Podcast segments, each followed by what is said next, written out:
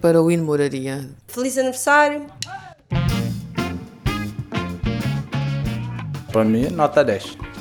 Sou imigrante. Ajuda preservativos, tenta dar um conselho como é que se utiliza, evita-se a gravidez, como, uh, eu acho que é uma grande ajuda, que há, há mães que não sabem como se cuidar, é uma grande ajuda, questão do nível pessoal, uh, pessoas em si que convivem, vivem aqui na zona, se puderem, uh, venham cá conhecer, é um espetáculo.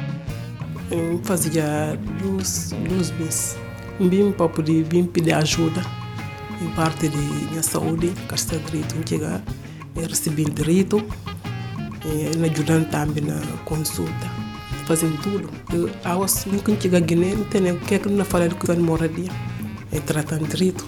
Quando chegar a Guiné, não explica. A minha mensagem é que não fica para eles, boa sorte para continuar no trabalho. Eu vim de Cabo Verde, eu pensei em criar, pensamos em Cabo Verde como temos uma associação LGBT cabo-verdiana, pensamos vir para Portugal criar uma associação LGBT africana. Cheguei aqui na Moraria, me abraçaram o projeto e deram-me espaço para fazer reunião, me ajudaram a criar um grupo já tem 22 pessoas para a associação e tenho tudo para agradecer a Moraria. Obrigado por vocês me dar a oportunidade, porque muitas pessoas não acreditaram. Eles disseram não, queremos trabalhar com quem quer trabalhar. É isso. I'm from Nepal. I, I'm here in Portugal four years then more. So I decide to I can do some helps to some Nepalese people. So I can take some things from here.